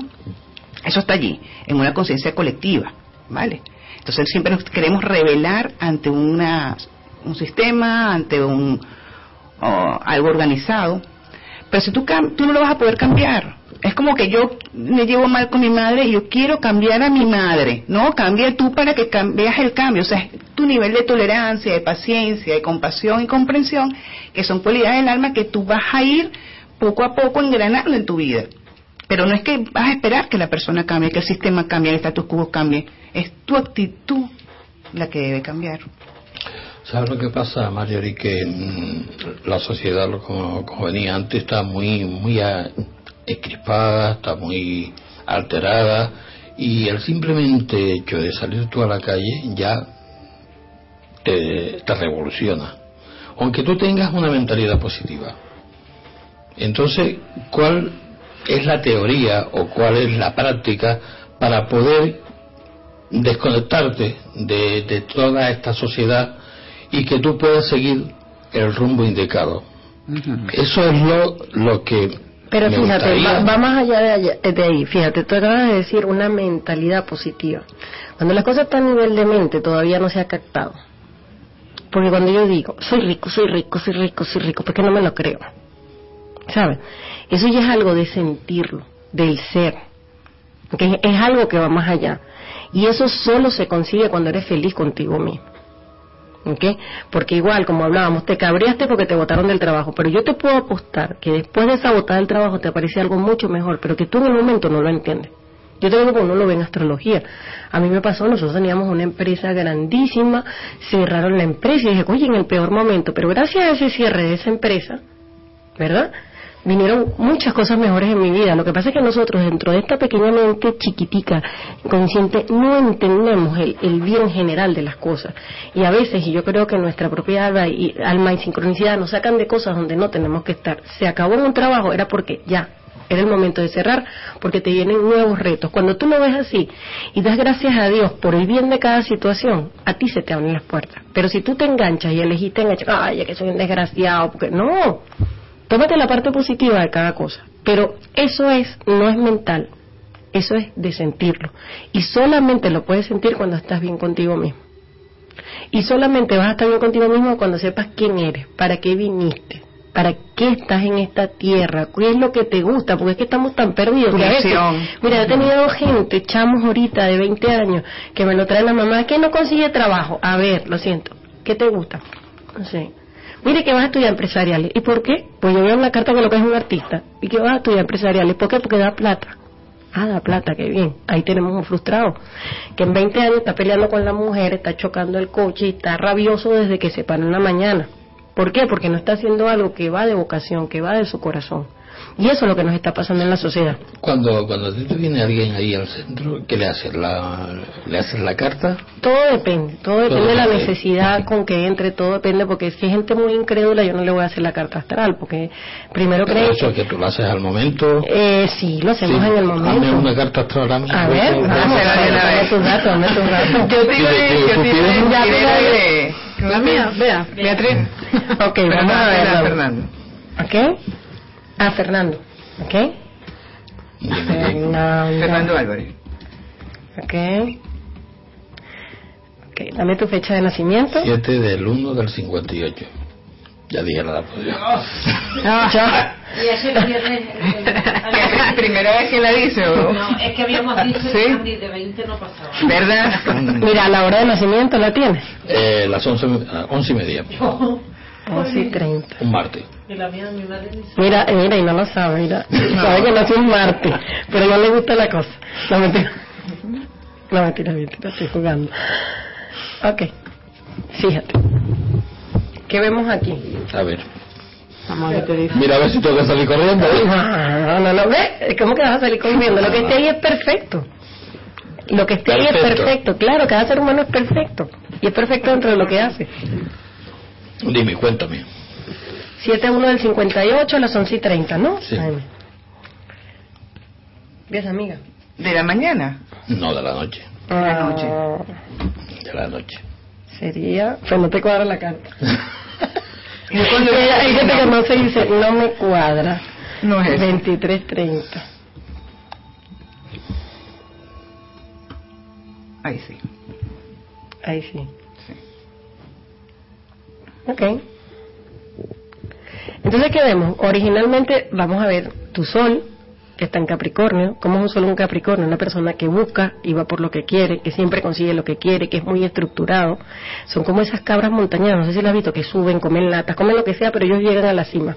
No sabes cuándo, pero tú dices, yo voy para allá y para allá llega súper estructurado, ok, una persona que, que, que hace todo a la hora, a ti es mejor engañarte que llegarte tarde, ok, es bien importante. Ahora bien, normalmente eso es tu esencia solar y hay muchas cosas más ahí, pero nosotros vemos lo que es el sol, que es lo que normalmente se dice en el horóscopo. Cuando ustedes oyen a la gente, mira que todo el Géminis, esto para, solamente estamos viendo la esencia del sol. Pero hay otra cosa que es muy importante que es el ascendente y eso lo das tu hora de nacimiento tu hora de nacimiento dice que tú eres Virgo y eres una persona bien específica, que le gustan las cosas bien organizaditas, todo metido en cajita, todo lo diseccionas, todo tiene que ser perfecto. Y bueno, para, para un Virgo todo tiene que estar, ¿verdad? Excelente. una súper excelente. Imagínate tu Capricornio con Virgo. Yo, como de. Qué fuerte. Ok, entonces, claro, para pasar una prueba contigo es difícil. ¿eh? El que, el que sabe, sabe, si no, no pasa. Ahora bien, con una luna en Leo, que habla de eso. Primero, de, de que fuiste, cuando naciste, fuiste el niño lindo de la casa. La felicidad de la casa. Porque eso lo da, donde tú tienes la luna, fue como te recibieron tus padres, como te dio afecto tu madre. ¿Ok? ¿Cómo te dio afecto tu madre? Aunque tienes pegado ahí el planeta Urano, que a veces puede ser un poquito frío en, en las relaciones, y a veces no es que te dice te quiero, te amo y te adoro, pero te dio siempre lo mejor. ¿Qué va a tener esto? Que a ti que te emociona a nivel de las cosas buenas. A ti no te van a llevar a un restaurante esto que, que se come rico pero que son feos.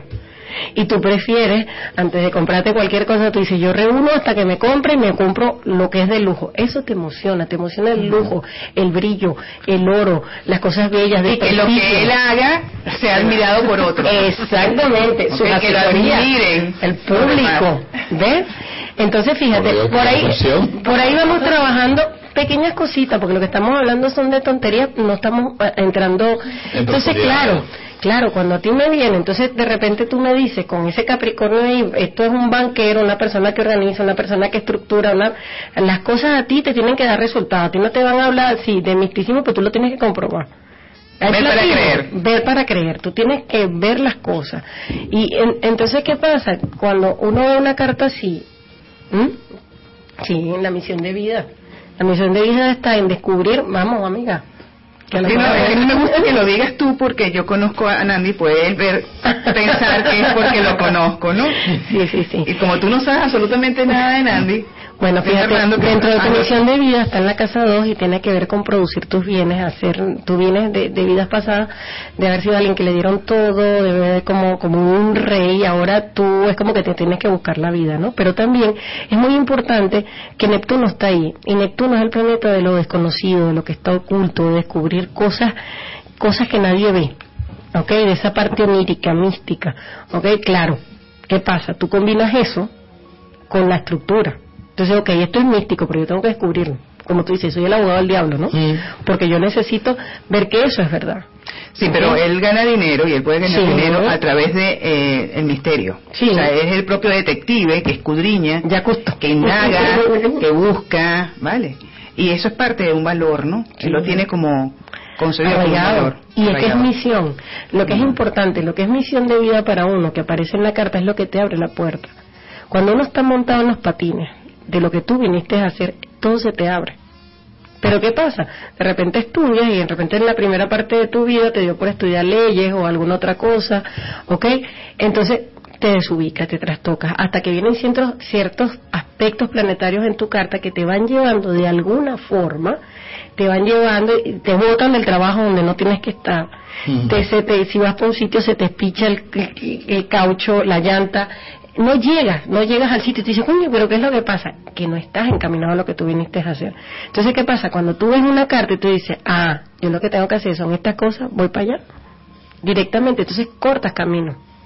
¿Ves? Por eso siempre lo comparo con eso y lo comparo con los viajes. Cuando tú haces un viaje y tienes el mapa de carreteras, llegas rapidito. Ahora, pregúntale, hazle una pregunta a ella que te interese saber. Y Vamos ella a ver. por, por una carta progresada, porque se puede a través de la carta natal progresar un tiempo, o sea, Ujú. adelantarse en el porque la tiempo. carta tiene una duración, ¿no? Según... No, no, porque la carta no va a variar. La carta No es la fotografía del cielo en el momento que tú naciste. ¿Vale? Eso queda ahí plasmado. Son energías arquetipales, un arquetipo que está ahí marcado. Pero ¿cómo haces Pero- tú para transformar esa energía? Dándote cuenta, conociendo que, cuál es tu, como ella bien lo explicó, cuál es tu habilidad y cuál es tu debilidad. Por eso, que Vale. tú me has hablado de, de los aspectos positivos, pero le- ¿y los negativos? Porque te- también tengo que tenerlos. Lo negativo es que, que te puedes poner extremadamente perfeccionista, cochinamente perfeccionista, como Vaya. se dice, ¿sabes? Porque es que si las cosas no salen, no las dejas. O sea, si algo no está demasiado perfecto, si algo no está demasiado estructurado, no lo hace. Y, y Hay los una tendencia a dejar las cosas pendientes. Claro, A y postergar. Y ahí en, y en cierta forma entran los miedos, miedos internos, inseguridades y el no poder delegar. A veces no puedes delegar porque creen que no vas a hacer las cosas tan perfectas como tú. ¿Ok?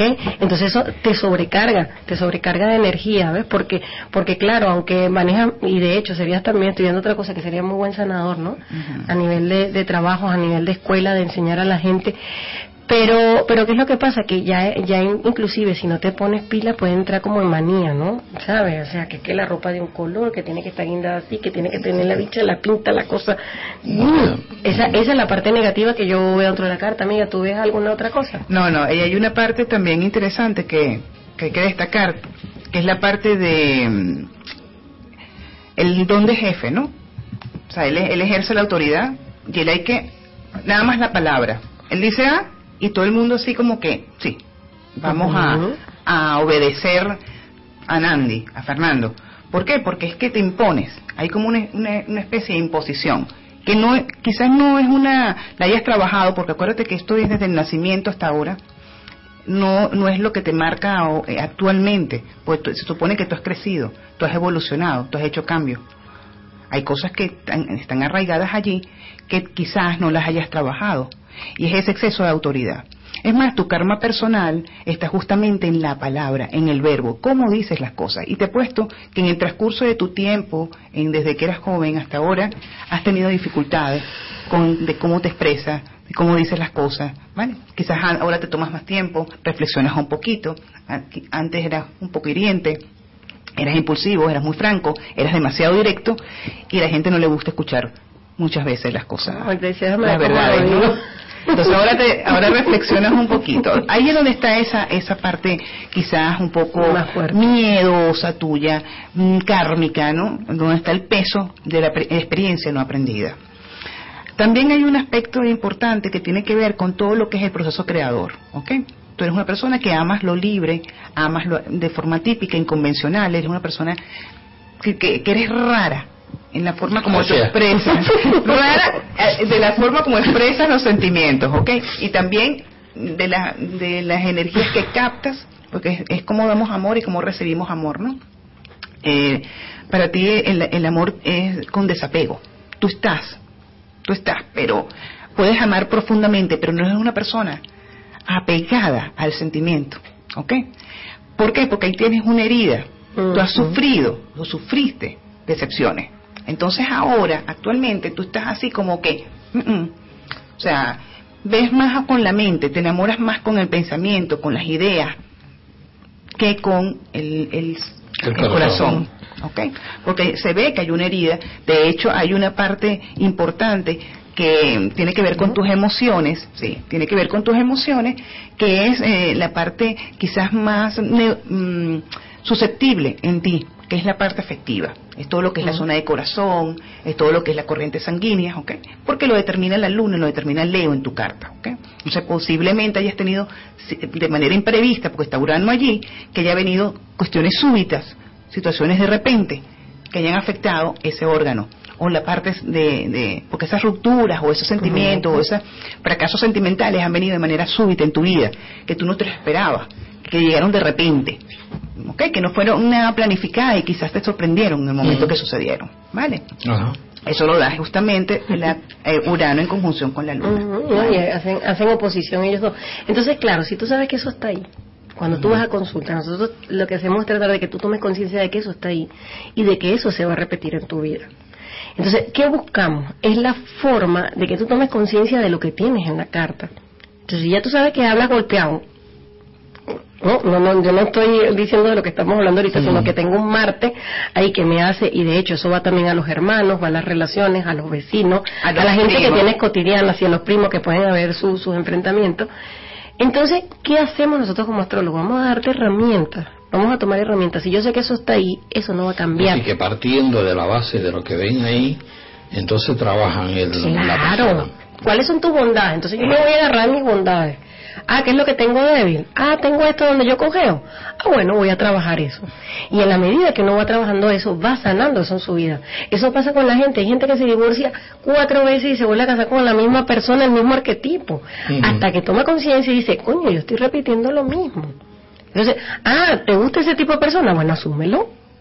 Asume que tú estás buscando ese tipo de relación. Y una cosa, hay una cosa que es muy interesante, que, que también hablaba Graciela, que la astrología, como todo lo que es, es, mm, eh, son estudios estadísticos o estudios matemáticos, eh, se basan en ciclos, ¿no? Entonces, tú puedes ver eh, cómo sucedió un hecho, un evento en tu vida hace siete años, siete años atrás.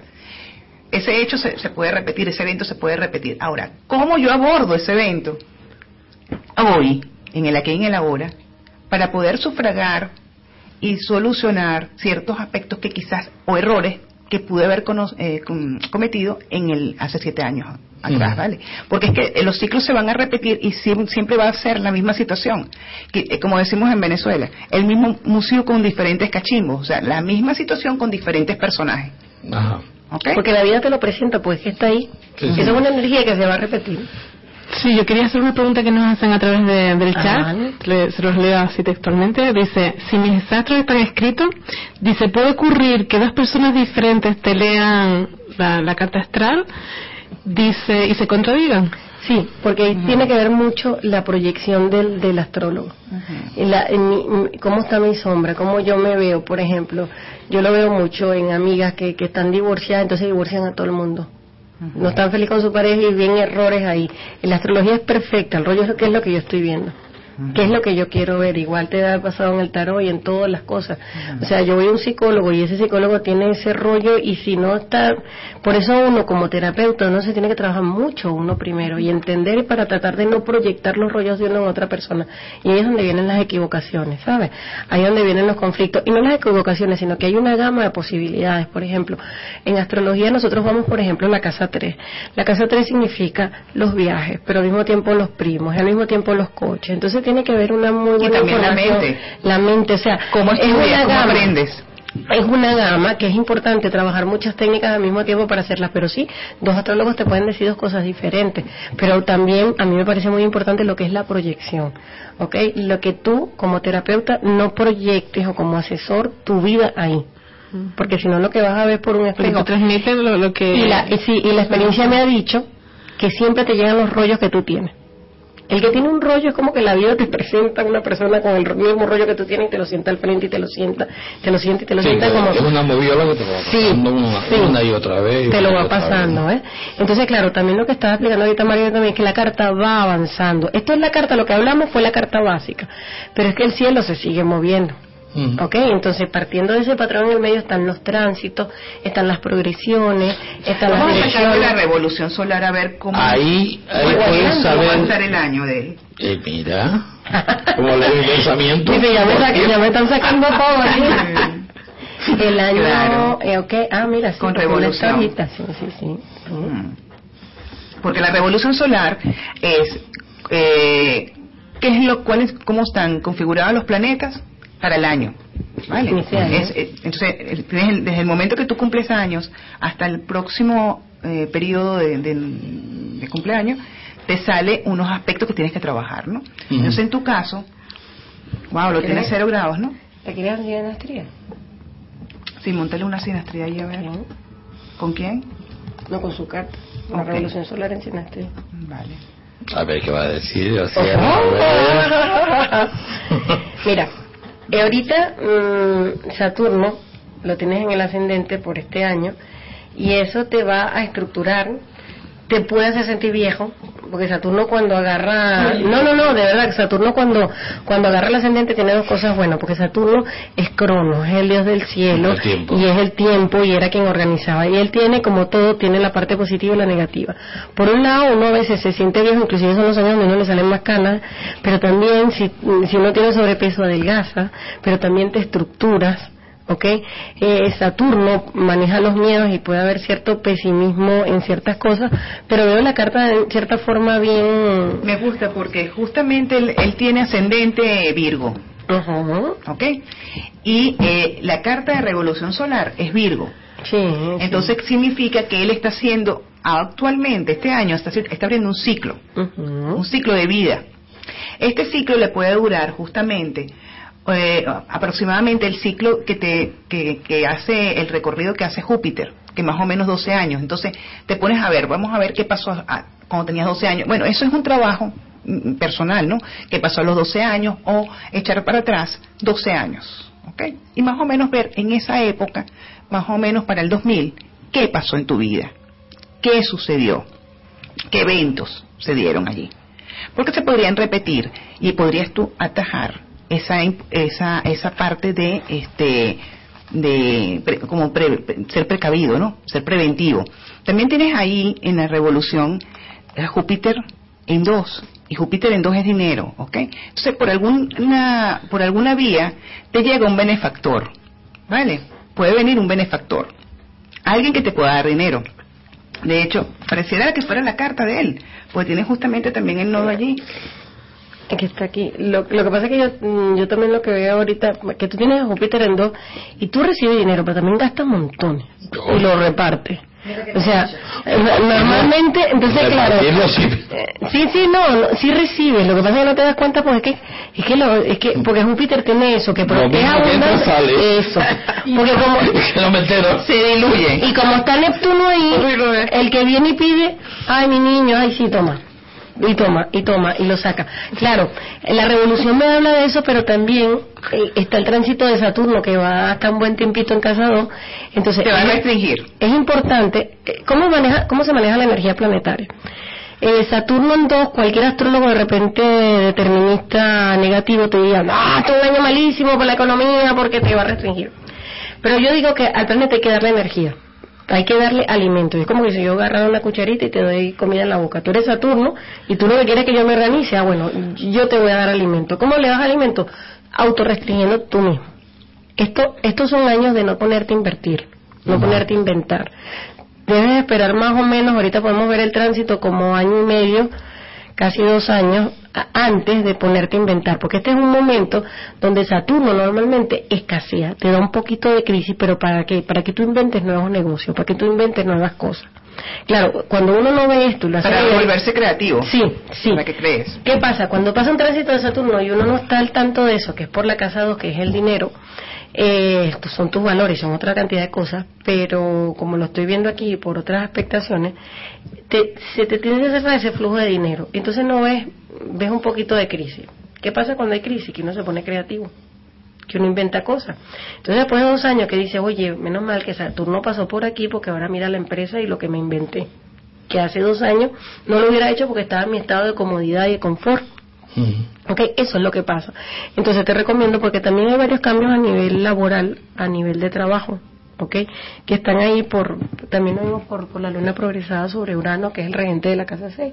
Entonces, claro, hay otras cositas, entonces te digo, muy pendiente. Ahorita esos negocios mágicos que te ven ahorita, mira que tengo un negocio que, que está.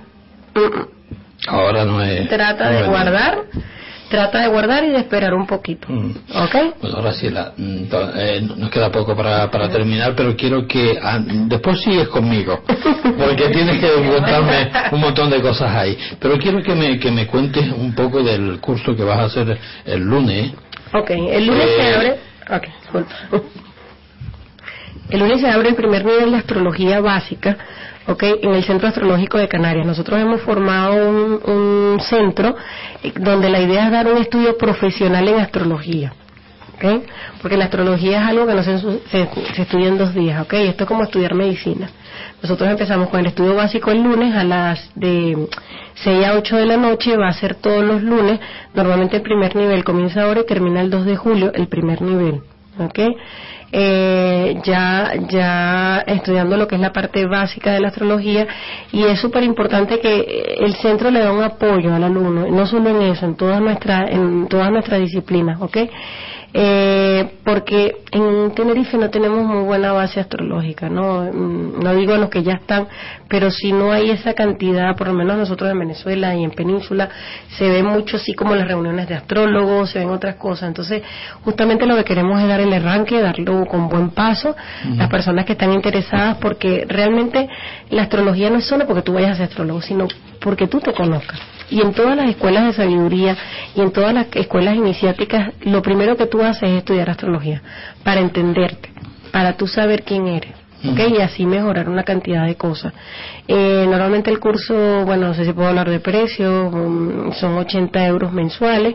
Eh, la idea es que sea algo bien económico, bien accesible, ¿ok? A la gente para que puedan, puedan venir ¿ok? trabajando en crisis, ¿ok? Eh, y bueno, Y es recomendable darle esa formulita, esa reglita que está aquí, ¿no? Que son 80 euros mensuales.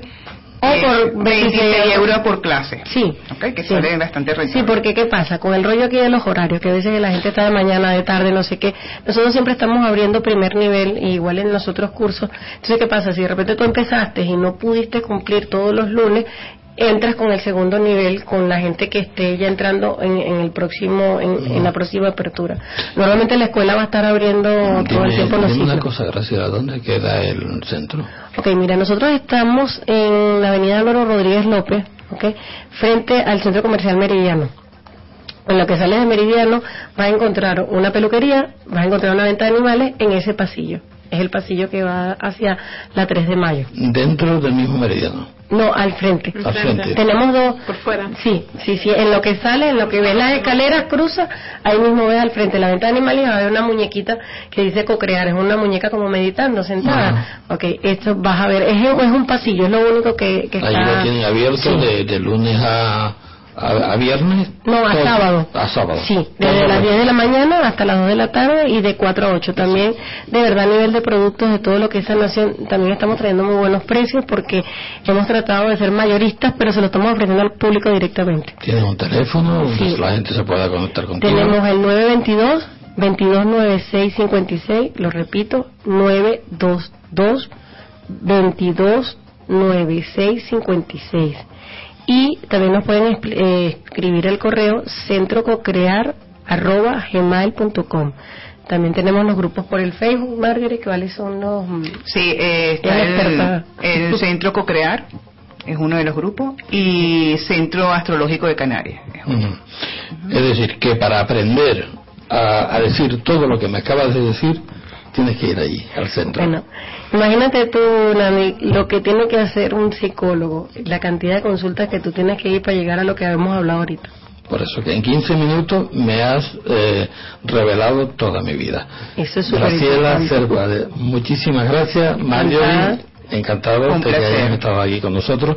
Espero que no sea la última. Gracias a usted y bueno, a toda la audiencia, a la gente que nos está escuchando, bueno, un abrazote y, y bueno, nuestro lema es creamos conciencias y no dependencias. ¿Ok? Muchísimas gracias. Hasta la próxima semana. Que sean muy felices.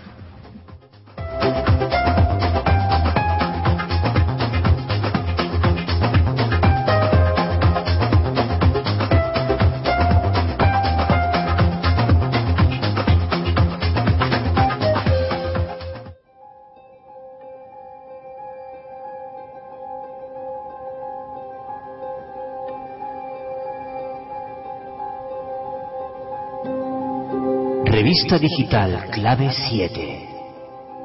Una publicación de la Sociedad Atlántica de Investigaciones Parapsicológicas Clave 7. Todo el misterio desde tu ordenador. Búscala en www.clave7.blogspot.com. Contacta con nosotros. Envíanos un email a clave7radio.hotmail.es.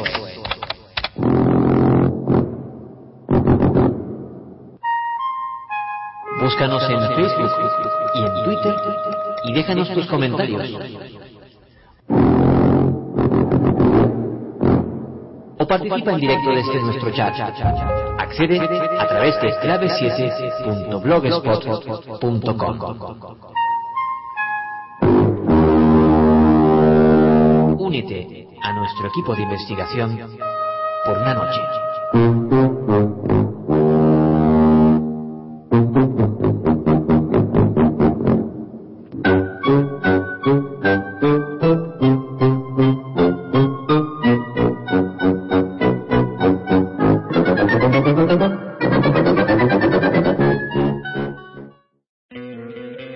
¿No te encantaría tener 100 dólares extra en tu bolsillo?